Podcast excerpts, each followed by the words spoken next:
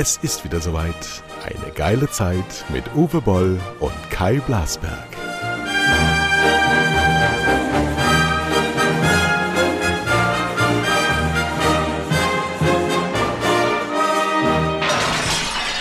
So, wir wissen nicht genau, wer wir sind, aber wir wissen, dass wir einander zu Gast haben. Wir haben nämlich den Überblick verloren, wer in der Nummer 16 der Gastgeber ist. Ich würde sagen, ich und du bist Uwe Boll. Uwe Boll, du bist Regisseur und hast in der letzten Woche Schlagzeilen gemacht. Ja, so ist es. Und ich möchte mit einem Satz starten, ein interessanter Satz, den man dann auch wieder so ein bisschen interpretieren kann aufgrund der Reaktionen zu meinem nicht existierenden Film Hanau, der erst gedreht wurde und niemand hat auch nur eine Sekunde vom Film gesehen oder das Drehbuch gelesen oder sonst irgendwas. Aber es hat schon wieder gereicht äh, für die Internetpolizei und äh, die äh, sozusagen Ausflipperorgien der deutschen Presse, wenn mal jemand wieder etwas gegen den Strich macht, beziehungsweise Filme macht, die ein bisschen äh, in die Kerbe hauen. Ja, und der, der erkläre, Satz. Den, erkläre, erkläre. Ich erkläre, ich erkläre. Bisher war es nur eine Polemik. Genau, erkläre. ich will aber einfach mal anfangen mit äh, dem ersten Satz. Je weiter sich eine Gesellschaft von der Wahrheit entfernt, desto mehr wird sie jene hassen, die sie aussprechen. George Orwell. Schöner Satz, äh, gut zum Anfang. Also, jetzt mal ganz kurz und knapp. Ich habe den Hanau-Anschlag von Tobias Radken äh, 19.02.2020 verfilmt. Ähm, und äh, wir sind jetzt in der Postproduktion des Films. Wir folgen, das ist eigentlich ein Psychodramm, Psychogramm des Täters, der sich ja komplett radikalisiert hatte, der sowieso, sagen wir mal, rechtsradikal war, immer noch bei den Eltern gewohnt hat, nie eine Frau hatte, nie eine Freundin hatte, aber sonst beruflich unauffällig war und relativ äh, ja, erfolgreich, kann man sagen. Ne? Ähm, und der ist eigentlich dann zusätzlich zu den rechtsradikalen äh, Ideen ein tatsächliches Kanonopfer geworden. Also er hat in den USA, als Trump gewählt wurde, ist er wirklich auf diese russischen Trolls und dieses, es gibt Geheimmächte, die sind auch in meinem Gehirn und es gibt unterirdische Paläste, wo Kinder gegessen werden, äh, äh, Hillary Clinton, Bill Gates, also diese ganzen quasi, die wir von Attila Hildmann und Xavier Naidu und alle, die es weitergetragen haben, die Reichsbürger weltweit kennen, ähm, da ist der tatsächlich das erste äh, Opfer dahingehend, der dann wirklich zum Täter wurde und nicht nur Blödsinn auf YouTube gelabert hat, sondern eben tatsächlich Leute erschossen hat, weil er der Meinung war, man muss im Prinzip alle Araber ausrotten. Und das ist natürlich ein ähm, sehr interessanter Fall, weil es da in diesem Zusammenhang auch zu einem Behördenversagen gekommen ist, wo eben auch die Familien, die Opferfamilien verlangen ja Aufklärung seit über einem Jahr. Äh, und wir sehen jetzt nicht ähnlich wie bei dem hessischen Landtagsskandal, wo ja Leute bedroht worden sind von Rechtsradikalen und da sind Informationen aus Polizeicomputern gekommen, sehen wir jetzt nicht wirklich die große Aufklärungskampagne, äh, die ja an sich bei diesem Fall ganz einfach ist. Ja, also der hat einen Waffenbesitzschein gehabt, äh, der, die wurde ihm nicht abgenommen. Er hat also Waffen gehabt, äh, obwohl er mental äh, krank war. Es gab Berichte Schizophrenie, er war unter Tabletten äh, etc. Und ähm, er durfte also seine Waffen behalten. Das hat ihn also schon mal ausgerüstet mit den Tatwerkzeugen. Ne? So, und jetzt äh, ist ja in dieser Nacht äh, gab es ja drei Tatorte, neun Menschen sind erschossen worden, dann hat er sich und seine Mutter noch erschossen am Schluss. Und zu keinem Zeitpunkt war die Polizei anwesend, obwohl sie eben 30, 40 Mal angerufen wurde. Und das hat auch damit zu tun, dass natürlich da auch veralterte Telefonanlagen waren, keiner war da und Polizei unterbesetzt und so weiter. So, und jetzt macht man einen Film, der diese Tatnacht und diesen, den Täter nachstellt und es gab nur einen kleinen Bericht in der Bildzeitung darüber, weil auch Radost Bokel, die Momo, spielt eben da ein, ein Opfer. Sie spielt da mit. So. Und äh, das hat dann gereicht für den Hanauer Bürgermeister, die äh, ja, einen Riesenbrief zu schreiben und zu veröffentlichen bundesweit, was dann natürlich alle wieder äh, äh abdrucken. Äh, eine Unverschämtheit, der profitgierige Uwe Boll äh, macht einen mega brutalen Film zu Hanau, hat mit uns nicht gesprochen, hat mit gar keinem gesprochen. So, und das musste ich natürlich erstmal wieder so wie üblich, äh, fing sozusagen der Boll-Shitstorm an. Und ich habe es einfach hingenommen und bin ganz sachlich geblieben. Ja, und habe gesagt, also Sie schreiben diesen Brief basierend auf äh, was? Also Sie haben ein Bild in, in, in der Bildzeitung gesehen, haben mit mir nicht geredet, hätte mich ja auch anrufen können, bevor er den Brief schreibt. Und vor allen Dingen hat er anscheinend gar nicht mit dem äh, Bildungsinitiative Freiheit Anwar gesprochen, mit denen ich ja im Januar in Kontakt getreten bin, sowohl per Telefon als auch per E-Mail. Da habe ich mit einer Frau Dr. Lechner gesprochen, mehrfach, und auch es gibt E-Mail-Korrespondenz. Äh, die kamen zu dem Ergebnis, das ist viel zu äh, äh, ja, äh, nah, geht denen emotional zu nah. Sie wollen dazu also auch keine Interviews geben oder mit mir sprechen. Ähm, und ähm, das war die, die Absage der, der Bildungsinitiative dazu. Jetzt stellte sich raus, dass entweder diese Frau Dr. Lechner mit gar keinem gesprochen hat, sondern anscheinend nur mit mir und hat dann abgesagt. Oder aber äh, sie hat mit allen gesprochen und alle haben gesagt, nee, wir wollen das lieber nicht, wir wollen damit nichts zu tun haben. Und dann hat ja der Bürgermeister in seinem Brief gelogen. Ne, der ist ja auch wiedergewählt werden, worden am Wochenende, irgendwie, glaube ich, Kommunalwahlen. Äh, also es sieht ja, oder ist auf jeden Fall, hat er die Situation natürlich zu, zu, seinem Vorteil nutzen wollen und hat so getan, als ob er jetzt, er beschützt die Opfer. Er, er, er spricht für alle Opfer auch. Ne? So, und da ist so viel Verlogenheit drin, dass es nur so kracht. So, und wir beide hatten ja auch darüber geredet, dass, es, äh, dass ich da jetzt den Ball flach halten soll, habe ich dann auch gemacht. Ja, vor 15 Jahren hätte ich da ganz anders drauf reagiert. Ähm, aber jetzt habe ich mir gesagt, komm, jetzt bleib mal ganz ruhig. Ich bin auch mittlerweile in Kontakt zu zumindest äh, Opferfamilie. Und äh, es ist einfach so. Wir wissen doch alle, wie es ausgeht. Gar nichts wird passieren. Strukturell wird sich überhaupt nichts ändern. Die werden belämmert, kriegen noch drei Kränze und haben ihre Dinger auf dem Bürgersteig stehen mit den Kreuzen und den Andenken. Das ist die traurige Realität. Und deshalb ist es wichtig, dass man einen Film macht, der solche Sachen dokumentiert. Und im Übrigen brauche ich überhaupt gar keinen zu fragen, um so einen Film zu machen.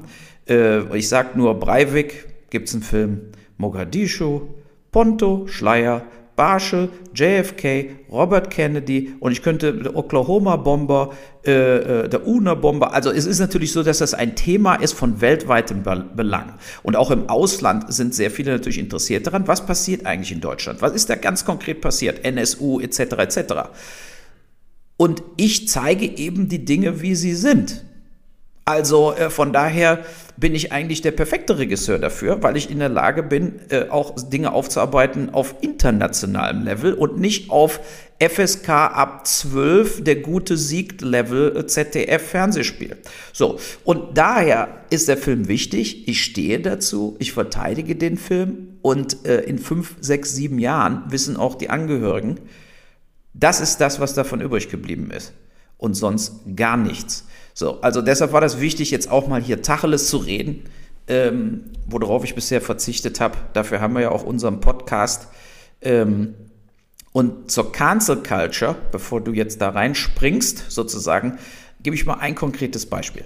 Meine Frau hat auf Twitter geschrieben, äh, hat quasi nur getwittert, äh, man sollte sich auch mal mit meinem Mann oder mit Hanno auseinandersetzen, wenn der Film mal fertig ist. Äh, jetzt hier Vorverurteilungen und so weiter ist absolut Hanebüchen. Und dann gab es so eine deutsche Komikerin, also ich habe die noch nie gehört, ich weiß nicht, äh, ob die einer kennt, aber die meinte, sie hat dann geschrieben, ich will dich canceln. ja, und dann wegen, wegen ich habe anscheinend einen Fake-Instagram-Account auch gehabt, also so ein Uwe Boll Fan-Account, ne? Uwe Boll Official. Das bin aber nicht ich, ich bin nicht auf Instagram, ich habe keine Ahnung. Und dieser Instagram-Account hat geschrieben, es ist mir egal, irgendwie, was die Familien denken, der Film wird sowieso fertiggestellt. So. Und aufgrund dessen gab es so einen kleinen, so wie so ein Shitstorm. Siehst du, dem Uwe Boll ist alles egal. Dann habe ich den Instagram-Account äh, äh, da muss man so ein Passfoto schicken und so, dass ich es nicht bin. Und da wurde der abgeschaltet, der Instagram-Account. Also ich habe richtig gehandelt, ich habe gedacht, die können jetzt hier nicht für mich sprechen. Ich schalte die ab. So. Und dann haben aber diese Frau hat dann geschrieben, als meine Frau ihr geschrieben hat, mein, der Instagram-Account ist nicht von meinem Mann, er hat es nicht geschrieben und er hat es bewiesen, indem es abgeschaltet wurde und so weiter und so fort.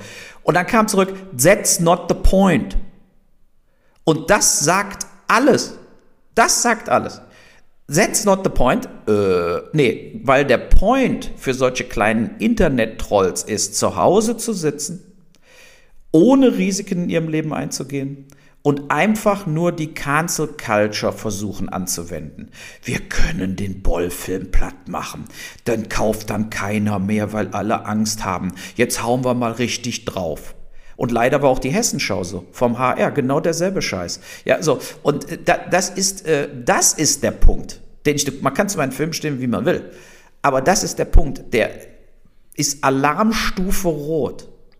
Alarmstufe rot, weil wir leben jetzt in einer Gesellschaft, wo 20, 30 Prozent der Population kriegt nur noch ihre News aus dem Internet. Nichts anderes wird mehr zur Kenntnis genommen.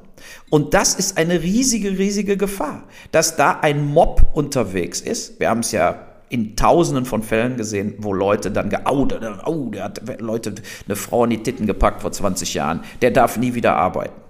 Und das ist eigentlich eine Situation, die ist tatsächlich, denke ich, wirklich unerträglich. Unerträglich.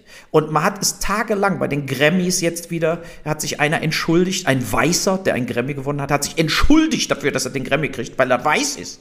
Ne? Da sind wir schon. Dieses vollkommene, absurde, äh, diese absurde Political Correctness Welt, in der wir leben ja, wo jeder, der jetzt nicht schwarz ist und für einen Oscar nominiert wird, fühlt sich auf einmal wie ein Rassist. Da sind wir schon. Das sind die weißen Salamander, von denen du erzählt hast. Richtig. Die genau. entschuldigen sich jetzt. So, jetzt hast du ähm, ja, lange genug äh, deine Machtstellung missbraucht als alter weißer Mann mit eigenem Podcast. Genau, und ich halte muss jetzt dieser Podcast gecancelt werden. Absolut, ja. absolut. Ich habe ja, ich habe ja äh, auch die Angst, dass ich mit in Sippenhaft genommen werde und das aus Boll Blasberg, Boll Bollberg äh, gemacht wird und äh, ich dann mit untergehe mit dir. Natürlich ja. gibt es äh, in Deutschland die Kunstfreiheit. Punkt. Da gibt's auch nichts dran zu diskutieren. Uwe Boll darf diesen Film drehen. Punkt. Natürlich ist es absolut kritisch zu sehen in einem Land, in dem die Opferperspektive ohne Risiko, wie du sagst, und ohne auch hinterher zu fragen, leicht eingenommen wird und wohlfeil ähm, von Staatsseite immer die Trauerreden äh, geführt werden, aber die Verhinderung der Tat, wofür der Staat eigentlich zuständig ist, denn der Staat ist ja nicht für die Trauer zuständig, sondern er ist für die Verhinderung und die innere Sicherheit zuständig.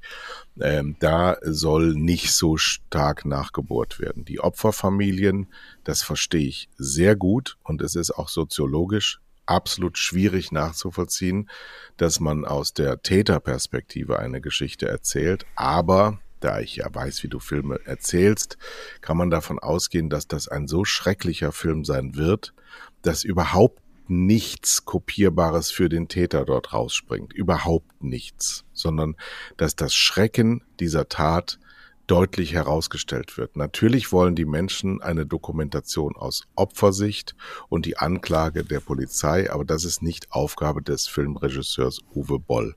Trotzdem ist die Herangehensweise von dir keine sensible Herangehensweise, sondern äh, der Versuch, ähm, etwas darzustellen, was ähm, man auch anders und sensibler machen kann. So, das ist der, der eigentliche Vorwurf. Und dann ist natürlich sofort die Zündschnur ein Millimeter lang und die Leute fliegen aus dem Anzug und du hast vollkommen recht. Die größte Empörung kommt von Leuten, die es nicht gar nicht betrifft, sondern die ihr Mütchen kühlen, die einfach sagen, ähm, ich bin auf der guten Seite und die anderen, die da nicht unmittelbar Schulter an Schulter mit mir stehen, sind alles schreckliche Menschen. Und das ist das, was die Brunnen vergiftet und da wird jeder Anlass genommen, das ist vollkommen egal, was es ist, jeder Anlass wird genommen im Netz, um zu canceln. Egal was es ist, weil es immer mehr Leute gibt, die ihr gesamte Existenz aus dieser Selbstveropferung beziehen und da ihnen selber wenig Schlimmes passiert ist im Leben, äh, müssen sie es aufblasen. Und das erleben wir jetzt gerade. Das ist auch sehr zum Nachteil all dieser berechtigten Probleme. Wir haben eine nicht repräsentative Demokratie, die wir gerade haben. Wir haben im Bundestag Leute sitzen, die mit dem Land draußen relativ wenig zu tun haben. Wir haben große politische Probleme. Wir haben eine große verwaltungstechnische Problematik. Wir haben eine europäische Problematik. Wir sind ähm, in der Saturation angekommen von vielen und äh, die berücksichtigt ebenso viele nicht mehr in ihren Bedürfnissen. Und das ist ein wirkliches Problem, aber dieses ganze Geschreie ähm, verhindert die Lösung der Probleme, weil die Fronten sich verhärten und niemand mehr miteinander redet. Deswegen ist dein Ding zum jetzigen Zeitpunkt kein Beitrag zur Diskussion, aber es ist schlicht und ergreifend in einer freien Gesellschaft dein Recht, das zu tun. Richtig. Und man muss ja noch zwei Dinge äh, quasi äh, drauf setteln. Erstmal, äh, jemand hat einen Kommentar abgegeben, äh, Fatih Akin macht einen Film über die Kolbstraße und kriegt Förderung und jetzt schon vorher Beifall. Uwe Boll macht einen Film über Hanau und bekommt Berufsverbot. Den Satz kann man eins zu eins so stehen lassen. Der Film von Fatih Akin, äh, Der goldene Handschuh über einen Serienmörder in Hamburg, also in den 60er Jahren, für mich ein super Film. Aber ein einziges Gemetzel. Mega brutal. Das war sein letzter Film, den er gedreht hat. So, jetzt dreht er anscheinend einen Film über die Kolbstraße. Dann ist das aber okay, weil es Fatih Akin ist. So, genau es gibt einen Film von Lars von Trier, Jack Builds a House mit Matt Dillon. Das ist jetzt der Unterschied zwischen mir und den anderen. Ich kenne all diese Sachen. Und ich sage auch immer, guck dir doch mal davor, guck dir doch mal Auschwitz, guck dir doch mal Siegburg an. Keiner kennt meine Filme von denen, die in der Hessenschau etc. darüber schreiben. Aber was jetzt passiert, ist der alte Trick gegen Uwe Boll. Der Bürgermeisterbrief wird dem ZDF und ARD und dem Hessischen Rundfunk und so weiter dazu dienen und den Filmförderungen dazu dienen, im Vorhinein zu sagen, wir können dem auch niemals Filmförderung, niemals einen Fernsehvertrag geben. Das ist doch in Wirklichkeit, wo jetzt die Legitimation rauskommt. Aber das, das so, weißt du und, ja in dem Moment, wo ja, du das tust. Nein, das, nee, das weiß ich nicht, weil, weil äh, es, die, die normale Reaktion von Journalisten auf den Brief vom Bürgermeister, der voller Vorverurteilung war, ohne auch nur eine Sekunde des Films zu gucken, weil wir ja gar keine Sekunde vom Film haben, äh, hätte ein komplettes Verurteilen der Medien gegen den Bürgermeister für die Kunstfreiheit geben müssen. Und es hätte das auch gegeben, wenn diesen Film Hanno Fatih Akin gedreht hätte. So sieht's aus. So, ja, so genau darum geht es. Und deshalb stopp, ist stopp, deshalb stopp, stopp, stopp, stopp. Ursache und Wirkung. Warum ist das so? Nicht weil Fatih Akin netter ist als du, sondern weil Fatih Akin innerhalb des Establishments wirkt und du genau. außerhalb. Richtig, aber das ich wirke ja so. nur außerhalb, weil äh, mir gar keine andere Wahl blieb, weil ich gar nicht innerhalb wirken konnte. Ja, so. Und äh, weißt du, es, es geht da und wir, wir arbeiten ja auch so ein bisschen an einer etwas vielleicht auch längeren Sache im, im Bezug auf, was läuft eigentlich falsch in den Medien. So, und jetzt, wo wir schon mal dabei sind, ist es doch so. Ich bin eine Ausnahmeerscheinung. Leute, die in Deutschland Genre machen wollten oder wollen, seit 20, 30 Jahren, kann ich mal das Buch von Kevin Zindler äh, äh, pro, äh, promoten. Ja, der hat ein Buch gemacht über Genrefilme in Deutschland, wirklich von A bis Z, mit allen, die mal versucht haben anzufangen. Und es ist einfach in den 60er, 70er, 80er Jahren, dann, weißt du, nach Winnetou und, und Edgar Wallace und so ist das alles eingeschlafen. So, und jetzt haben wir dieses äh, wir sind arti, melodramatisch, aber Drei-Akt-System im Drehbuch. Der, der, alle Helden müssen durch eine Charakter-Arc gehen und am Schluss geläutert rauskommen. Das ist, was wir im Tatort haben, was wir in all diesen Fernsehspielen haben. Und die Leute, die da mitspielen, die haben die Förderung gekriegt. Die leben davon. Ich nutze mein Privatgeld. Mir zum Beispiel zu unterstellen von diesem Bürgermeister, ich bin gierig, ich bin einer der wenigen Regisseure, die Privatgeld einsetzen auf volles Risiko äh, um einen Film zu drehen. Das macht weder äh, die UFA noch die Konstantin, der Herr Moskowitsch oder sonst irgendwas. Die, die, die beantragen Förderung oder kriegen alles komplett bezahlt äh, von Förderung und Fernsehen und sonst machen die gar nichts. So sieht's aus. Also das ist schon mal eine bodenlose Frechheit, mir sowas zu unterstellen. Das ist die, die, die Wirklichkeit. So, und äh, Es gab mal vor Jahren ähm, einen jungen Regisseur, der hat sozusagen versucht, einen Film zu machen und hat dann ist auch nur angeeckt, hat es einfach nicht geschafft. Der hieß äh, Joe Bear. Ja, so. Und warum der wichtig ist, ist, weil er ist repräsentiert diese Tausenden von Leuten, die übrigens jetzt bei mir auch viele umsonst mitgespielt haben und umsonst in der Crew waren und so, weil die wollen Genrefilme machen, die wollen härtere Filme machen, die wollen klarere Filme machen. Die haben dieselben Idole als Film wie ich, Apokalypse Now, The Deer Hunter, Fargo, Der Weiße Hai, alles Filme, die in Deutschland niemals finanziert worden wären. Der Pate, niemals in Deutschland werden solche Filme gemacht worden. So, aber ich mache natürlich jetzt nicht auf dem Level die Filme, aber ich habe sehr viele Filme gemacht, die ähnlich äh, äh, spektakulär sind wie davor, die wichtig sind, wie Tunnelratten über den Vietnamkrieg. Und ich werde ignoriert und disrespektvoll komplett behandelt. So, jetzt gibt es aber all diese anderen, die haben gar nicht diese Karriere hingelegt, die haben gar nicht diese, die sind gescheitert. Und Joe Bär, mit der mir immer auf Facebook geschrieben hat, sagt, ich bin verzweifelt, ich kriege den Film nicht fertig, ich habe kein Geld und so weiter, ist vor einen Zug gesprungen und hat sich umgebracht. So, so sieht's aus. Und wir müssen einfach jetzt mal äh, äh auch äh, irgendwann mal sozusagen äh, muss da was passieren.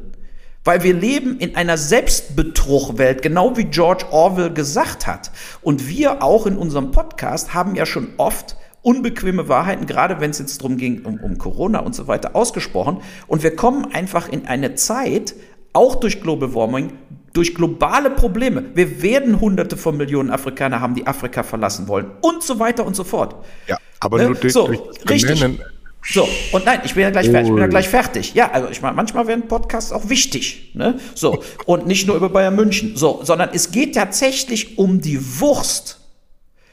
Weil wir können nicht nur labern, wir müssen auch tun. Und deshalb können wir auch gerne jetzt zu Corona übergehen, weil wir, wir können diese Politik, die da läuft, das ist genau dasselbe auf, auf, einem, anderen, äh, auf einem anderen Level, wenn es um Corona geht. Da wird gelogen und betrogen. Ne, in Rheinland-Pfalz waren die Wahlen. Eine Woche vor der Wahl macht Frau Dreier alle Geschäfte auf. Heute sind wieder alle Geschäfte zu. Ein Tag nach der Wahl, nachdem sie wieder gewählt wurde. Was für eine Volksverarschung. Jetzt, jetzt ruhig. Ja. ja? Wir, wir kommen nämlich nicht, wenn wir wirklich wollen, dass sich was verändert, brauchen wir einen Strang der Vermittlung. Der muss auch äh, noch möglich sein. Und wenn wir nur Klage führen, dann werden wir relativ schnell abgelegt als Klageführer und die will keiner hören.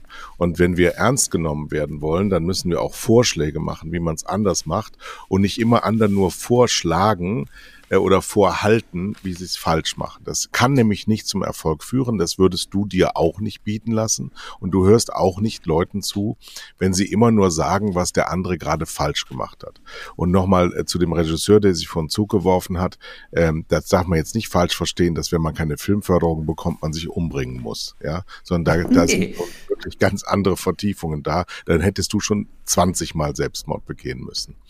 Die Kritik, die wir anführen, die uns auch vereint, ist, ähm, dass wir ähm, die angreifen, die in den Machtpositionen sitzen und die in den Machtpositionen sitzen, nicht wirklich offen und ehrlich miteinander reden und vor allem nicht mit ähm, denen, die ihnen diese Macht gegeben haben ähm, offen reden. Und äh, an dem Punkt sind wir jetzt gerade. War das, ich, ich gehe jetzt mal ähm, äh, journalistischer vor, war das wirklich so, dass in Rheinland-Pfalz eine Woche vor der Wahl die Läden öffneten und am Tag nach der Wahl die Läden geschlossen haben? Richtig. War das wirklich so? Ja, genau so, so war es.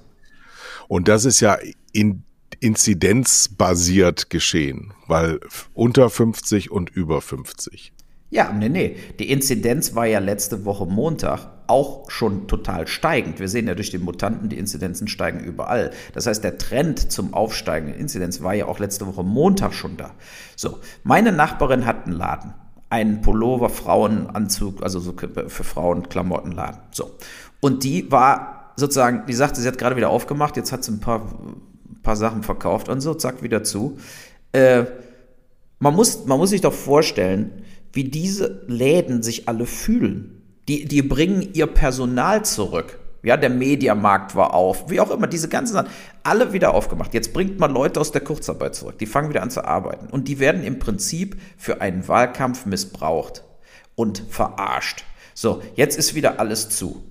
Und wir sehen ja, dass die Inzidenzen gehen ja weiter hoch, geht ja gar nicht anders. Und jetzt durch eben AstraZeneca wird nicht mehr weiter geimpft, erstmal eine Woche oder zwei Wochen, ähm, werden wir jetzt auch in unserem total lahmarschigen Impfmodus, also wir impfen ja nach wie vor äh, äh nur, äh, äh, ich glaube, eine Million Leute pro Woche Maximum. Äh, also das wird ein endlos Impfproblem. Und die werden, das werden jetzt, also geht jetzt, wird, jetzt runtergehen auf 600.000, 700.000 pro Woche. Erstmal, ne? Äh, ja, und jetzt was, was, also was ist denn jetzt wirklich die Message? Was machen denn die Politiker äh, die, die, die ganze Zeit? Ich meine, wir beide sitzen doch auch hier, man kann es ja schon gar nicht mehr sagen. Schulklassen können durch Luftfilter sichergestellt werden. Mein, mein Bruder hat eben gesagt, er ist ja Lehrer, äh, bevor wir jetzt den Podcast angefangen haben, hat er auch gesagt, warum sagen jetzt nicht alle Lehrerverbände, die sollten ja alle AstraZeneca impf, geimpft werden, er auch in zehn Tagen, äh, wir gehen nicht mehr zur Schule. Kompletter Lehrerstreik. Und, die, und dass der Lehrerverband sagt, es wird jetzt nur wieder Schule aufgemacht, wenn da Luftfilter stehen oder wir alle geimpft sind.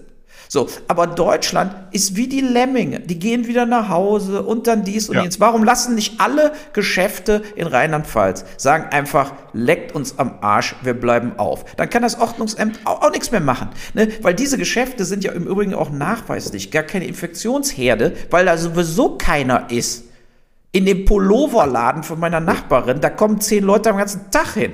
So, wie soll denn da irgendwas spreaden? Und das, das reden wir ja auch schon die ganze Zeit. Während dem Edeka steht man draußen an und braucht 25 Minuten, um überhaupt in Edeka reinzukommen. Ne? Und der Edeka ist proppevoll. So, das ist doch, wir sehen Fehlentscheidungen ohne Ende.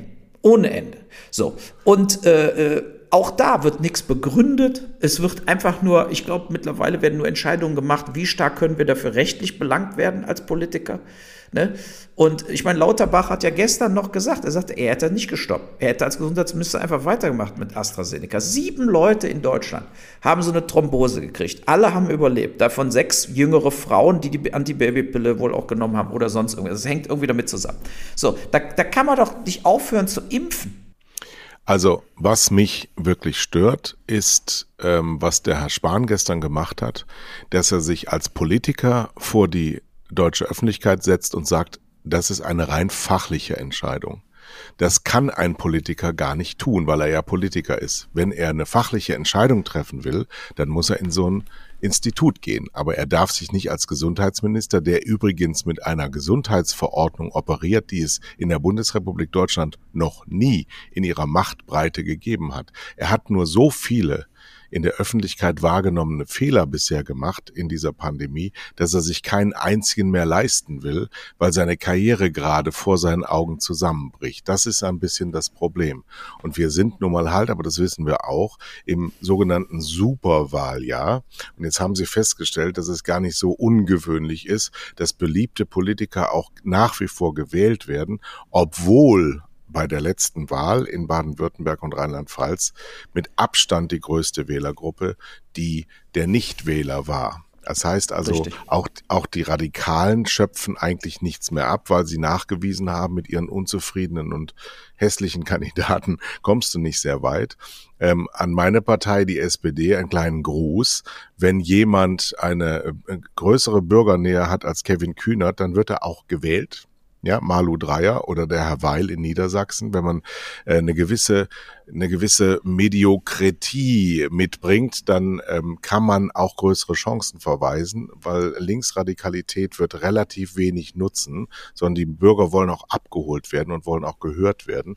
Deswegen sind solche Leute wie Malu Dreyer schon sehr wichtig, aber sie müssen nicht nur an den Machterhalt ihrer Regierung denken, wie Angela Merkel das jetzt 16 Jahre gemacht hat, was mich gar nicht so freut, aber äh, was mich bestätigt ist, aus dieser Frau wird überhaupt nichts bleiben historisch.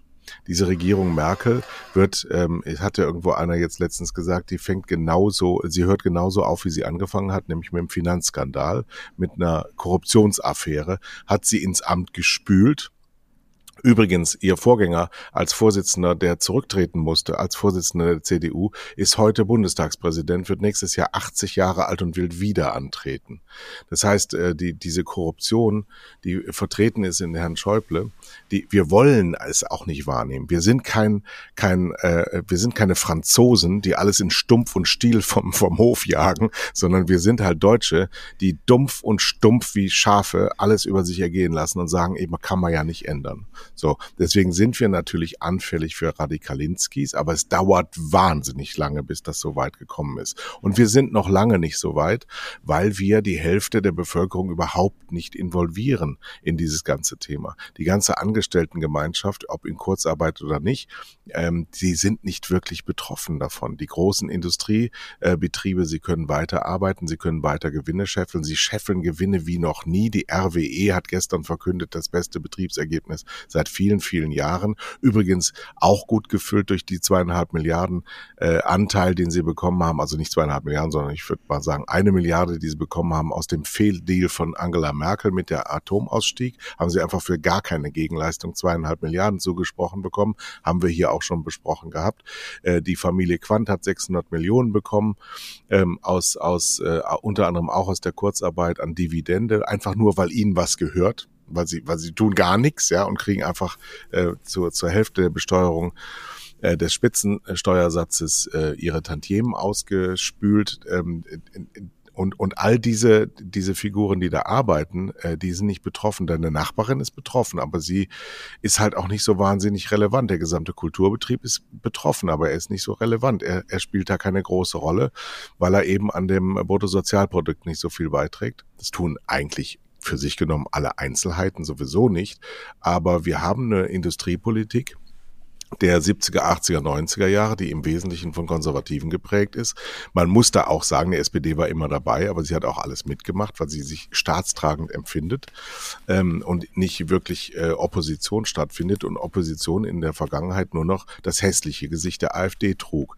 Und die Demokratie hat mehr verdient als das, was wir da gerade vorfinden. Das ist wohl wahr, ja. Ja, guck mal, gestern bei Hart aber fair war ja der Welt Co-Chefredakteur. Und ich denke, der hat einen guten Satz auch gesagt. Er sagte, die Leute in Deutschland haben in den letzten Monaten, und das hat es so noch nie gegeben nach dem Zweiten Weltkrieg, doch das Grundvertrauen in die Politik verloren. Also das Grundvertrauen von uns, von dir und mir auch, war noch im Sommer und Herbst. Die wollen unser Bestes, die wollen tatsächlich die Sicherheit des Volkes, die Sicherheit der Menschen, die wollen Leben retten. So. Und dann kam November und dann kam Dezember und dann kam Januar und es fing an zu zerbröseln. Und jetzt stehen wir da, wo wir Finanzskandale haben, Lügen, Betrug und Lügen. Es wurde versucht abzucovern, dass, der, dass nicht genug Impfstoff bestellt wurde. Äh, es wird einfach Themen werden gar nicht mehr angesprochen, auch in der Öffentlichkeit, auch in Talkshows nicht, wie Luftfilter könnten Sicherheit sorgen, etc., etc. Und es wird gelogen. Es wird gesagt, wir machen jetzt diese freien Tests. Jetzt sind wir bei Mitte, Ende, wir sind jetzt heute quasi, wir sind jetzt Mitte März. Anfang März sollten diese freien Tests gemacht werden, aber vor allen Dingen auch Tests in allen großen Fabriken und in Schulen. Es passiert nichts. Alle Lehrer sollten vorgezogen werden und geimpft werden. Da sind noch nicht mal 5% der Lehrer sind nicht äh, geimpft. Jetzt wird so ein AstraZeneca aus dem Markt gezogen. So, äh, es ist doch, äh, und, und ich, also wie viele Bestellungen haben wir denn für Johnson Johnson laufen? Wann kommen die denn? Äh, ne? Also diese ganzen Sachen, die, die nur die Experten wissen, stehen auch nirgendwo mal übersichtlich einfach so was weiß ich, untereinander. Ne? So, so und so viel äh, äh, Impfstoffe sind bestellt, wir kommen nächste Woche Montag an. Ne? Und dann wird auch da weiter gelogen. Zum Beispiel BioNTech wird gesagt, auch die Hausärzte, die können jetzt noch nicht weiter impfen. Äh, warum nicht? BioNTech hält fünf Tage im, im, im Kühlschrank. Äh, mittlerweile. Ja, so, da besteht doch überhaupt kein Grund, nicht montags jedem Hausarzt so eine Kiste vorbeizubringen und bis Freitag hat er die weggeimpft. Ne, je nachdem, wie, wie groß der Hausarzt ist, da sagt er, ich brauche 50 Dosen, ich brauche 100 Dosen. So, da kann man jede Woche machen, dann wird jeder geimpft. Mein Bruder war ja in Köln in den Messehallen mit seiner Freundin, die ist auch Lehrerin, die ist schon geimpft worden mit AstraZeneca letzte Woche. Das dauert über, über eine Stunde, weit über eine Stunde, bis man da rein und rauskommt alleine. Ne, da alte Leute mit dem Rollator, Kölner Messehallen, da parke ich, da muss ich erstmal 600 Meter latschen, um da zum Eingang zu kommen. Das ist doch alles Scheiße. Sowas, die, die Hausärzte könnten diese Leute, gerade alte Leute, auch zu Hause aufsuchen. Krankenschwestern müssen impfen dürfen, genauso wie sie Kinder impfen und uns impfen. Ja, warum dürfen auf einmal nur Ärzte AstraZeneca impfen? Was für ein Quatsch. Ja, das Was ist deine Antwort? Bitte? Was ist deine Antwort? Nee, meine Antwort ist, dass die Hausärzte unmittelbar jetzt impfen sollen. Und dass alles, was an Impfstoff da ist, wegverimpft wird. Und dass AstraZeneca, zum Beispiel, jetzt mal ganz ein konkretes wissenschaftliches Beispiel. In den USA und England wird ja AstraZeneca schon drei, vier Wochen länger geimpft wie hier. Und zig Millionen in England sind geimpft worden damit. Zig Millionen. Das ist ja quasi damit das Einzige, was die, was die in England überhaupt verimpfen. So. Und was haben wir da gehabt? Auch paar allergische Reaktionen, drei, vier Tote. Ja, aber man muss das ja prozentual sehen. Das Risiko, Corona zu kriegen oder an Corona schwer zu erkranken oder an Corona zu sterben, ist doch viel höher, als das Risiko bei der allergischen Reaktion irgendwo zu sterben. Und in Deutschland ist, ist ja noch gar keiner gestorben. Die haben dann eben diese Thrombose gekriegt, ist aber bei allen behandelt worden. Also niemand ist gestorben. Und da zu sagen, wir nehmen das Projekt jetzt weg, das, das Ding weg und prüfen erstmal. Wie sollen sie das denn prüfen? Die, die, die richtige Prüfung ist doch, in andere Länder zu schauen und zu gucken, wie viele Leute, sie haben jetzt irgendwie einen Schock gekriegt nach AstraZeneca oder sind richtig krank geworden. So. Und aber da fühle ich mich auch, ich fühle mich belogen und betrogen betrogen. Es wird einfach ein ganz dreckiges Spiel gespielt. Ne? Es, das ist dasselbe, dieses Thema, was wir hatten mit Außengastronomie. Wir haben hier 0 Grad in Mainz. Was will ich mit Außengastronomie? Aber man muss dann auch den, den, die, die Restaurants denken doch jetzt Folgendes. Die verfolgen jetzt jeden Tag, was hier, was hier ist. Da reden wir von zwei Millionen Arbeitsplätzen ne? und nochmal eine Million, die in Hotels arbeiten. Die sehen doch überhaupt keinen Ausweg mehr. Die sehen, die Zahlen gehen hoch, die sehen, AstraZeneca kommt vom Markt. Die haben jetzt alle gehofft, wenigstens Ostern können sie aufmachen. Die hatten alle gehofft, am 15.01. aufzumachen. Das dürfen wir nicht vergessen. Diese Menschen gehen alle kaputt. Das ist, die gehen die ple komplett pleite. Aber Uwe, wir reden immer dasselbe. Wir reden ja, immer dasselbe. Aber warum sitzen wir denn nicht mal beim Land? Oder beim, warum, warum kommst du nicht mal zu, äh, zu deinem äh, fast Namenskollegen Blasberg? Wieso sitzt da Ralf Möller? Verstehst du? Also, ich meine, wir haben doch viel mehr Wissen und wir wissen auch viel mehr, was Sache ist und wir könnten doch richtig mal dagegenhalten, dass man einfach mal sagt, wir hätten am 1.11. Äh, überhaupt gar nicht zumachen müssen, wenn über den Sommer gehandelt worden wäre. Und dafür müssen Leute gecharged werden. Guck mal nach Amerika. Guck mal nach Amerika. Wie viel State Attorneys und nicht nur gegen Trump wie viele State Attorneys ermitteln gegen Politiker? Das ist eine ganz große Tradition in Amerika, seit 20 Jahren. Eine Klage nach der anderen und nicht nur gegen Trump, auch gegen Governors, gegen Senatoren. Da Aber gibt ehrlich, es unabhängige ist, State Attorneys. Die, Uwe. Ja, was passiert denn hier in Deutschland? Wo sind denn mal die, die Ermittlungen gegen diese ganzen Politiker? Das, das Justizsystem in Amerika ist nun wirklich überhaupt kein Vorbild für Deutschland. Nur gar nicht, ja. Denn du musst ja auch überlegen, wenn du über, überzogen wirst mit äh, äh, Jurisprudenzer äh, Nachfrage, dann wirst du nicht Politiker. Äh, da müssen wir ja auch mal drauf achten. Wir werden da nicht eingeladen, weil wir unangenehm sind. Und unangenehme Leute wollen die da nicht haben. Da wird mal ein Sascha Lobo hingesetzt, um einem so ein bisschen vor, die, vor den Koffer zu kacken. Aber der hat ja auch seine Karriere damit aufgebaut. Der hat ja auch beim Spiegel, wir, wir haben ja einen ganz anderen Beruf gehabt. Der war ja nicht, ich war ja nicht Oberkritiker der Bundesrepublik Deutschland. Das ist jetzt zu spät und das ist auch zu wenig fundiert. Und immer nur die Leute anzuklagen, das habe ich ja eben schon gesagt, das will keiner haben. Das ist, das ist auch desavouiert durch unsere AfD-Leute. Guck dir diese, diese Fressen an, wenn du die Weidel siehst oder den, der in der, in der Elefantenrunde da am Sonntag saß, der Herr Baumann, ja, so viel Unzufriedenheit im Gesicht, das will keiner sehen. Das ist unangenehm. Das ist auch nicht die richtige Antwort darauf. Nee, aber du kannst doch nicht, Aber du kannst doch nicht gar keine Ermittlungen machen. Du, kann, du kannst doch nicht sagen, egal was hier passiert, wie, das, wie wir belogen werden, äh, äh, das es hat keinerlei juristische Konsequenzen. Du kannst doch den Leuten keinen Freifahrtschein ausstellen. Also es muss Haben schon. wir aber, das ist so. Ja, aber das, das geht nicht. So. Das geht eben Sie sind nicht belangbar. Sie sind nicht belangbar. Sie sind in ihrer, in ihrer Position unanfechtbar. Wenn du dir die Gesundheitsverordnung anschaust, die Jens Spahn jetzt übrigens durch den Bundestag verlängert bekommen hat, das ist Allmacht. Da kann überhaupt nichts passieren. Dass er sie nicht einsetzt, hat damit zu tun, dass er eben alle seine Freunde verloren hat. Der Herr Reichert ist ja jetzt ähm, äh, beurlaubt worden von der Bildzeitung wegen sexueller äh, Fehlleistungen angeklagt. Ähm, äh, der Herr, der Herr Spahn hat nachgewiesen, dass es eben nicht ausreicht, die Hälfte seines Lebens und sein gesamtes Erwachsenenleben nur im Bundestag zu sitzen. Da, da fehlen halt so viele Einflüsse aus der realen Welt, dass man einfach wirklich mal vor Probleme gestellt wird, die man auch wirklich mal persönlich lösen muss und nicht immer nur an seinem öffentlichen Image feilen. Ja, ich habe mir nämlich mal überlegt, weil wir haben ja mal im Herbst gedacht, dass Jens Spahn auch so ein möglicher nächster Kanzler wäre. Und ich, ich, ich stelle mir mal die Frage, wann hat eigentlich Jens Spahn irgendwo mal irgendeine Spur hinterlassen, mit der ich irgendwas anfangen kann. Ich sehe den nur. Ich weiß gar nicht, was das ist. Ich weiß gar nicht, was der will. Ich weiß gar nicht, was er vorhat, außer Karriere zu machen. Und das ist mir zu wenig.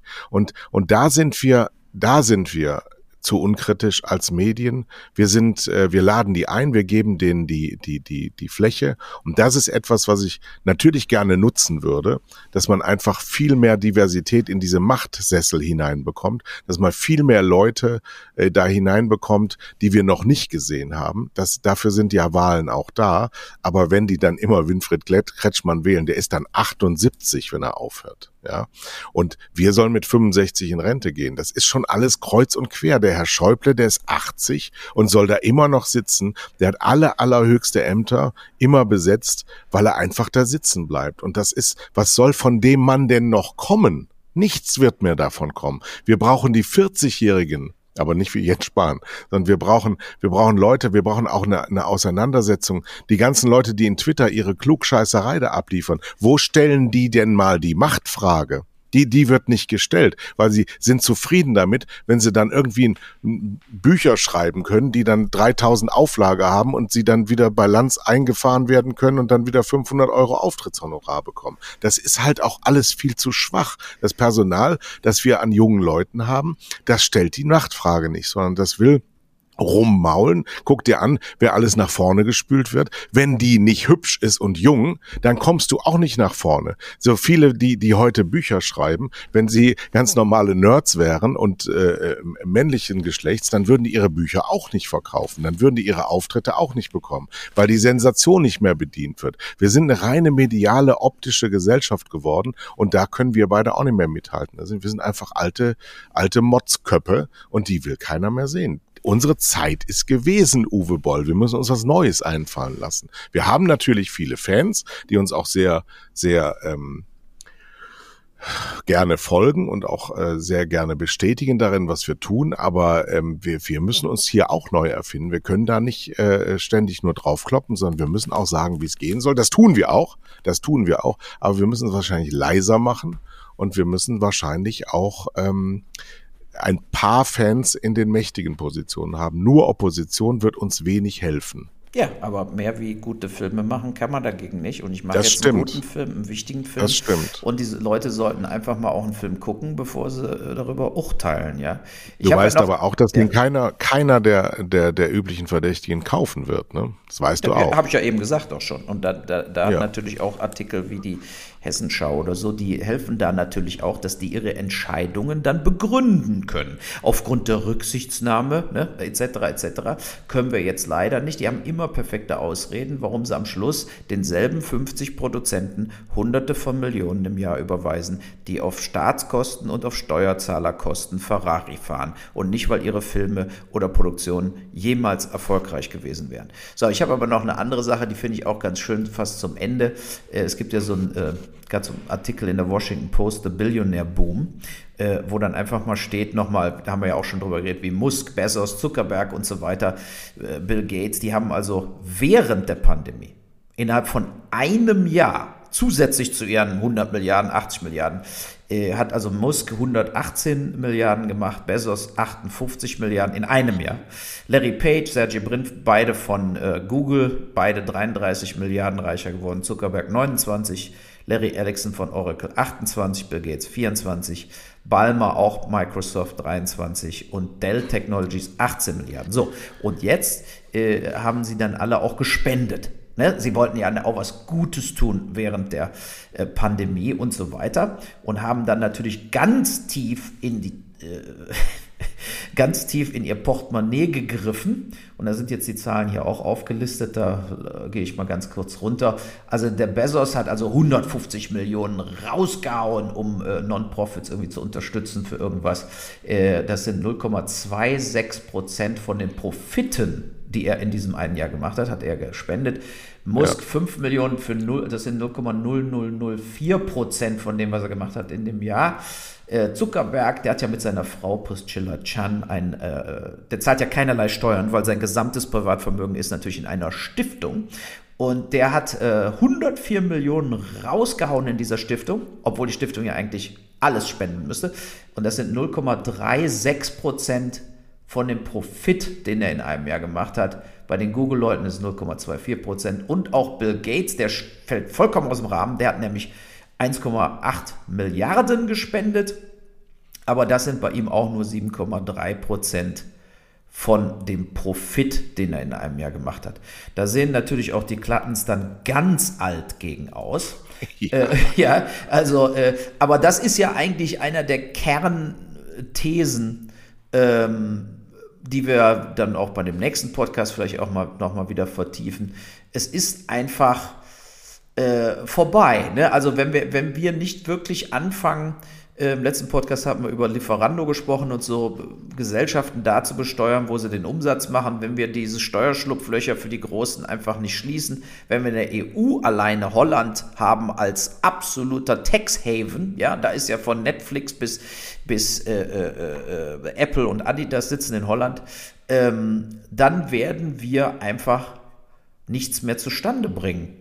Also so ist es einfach. Ne? Wir sind ja schon an dem Punkt, dass wir nichts mehr zustande bringen, weil die, ähm, die Reichen ähm, komplett zum Allgemeinen nichts mehr beitragen. Das, ähm, äh, das kann man gar nicht anders hinkriegen als mit radikalen Denkmodellen. Wir müssen tatsächlich den Reichtum abschaffen. Wir müssen eine Gesellschaft ansteuern, in der es Reiche und Arme, also gar nichts versus unfassbar viel, viel, viel zu viel. Und da gibt's nur das Mittel des Staat, Staatenverbundes, nämlich wo alle zusammen sind und die alle gleich sind in der Demokratie.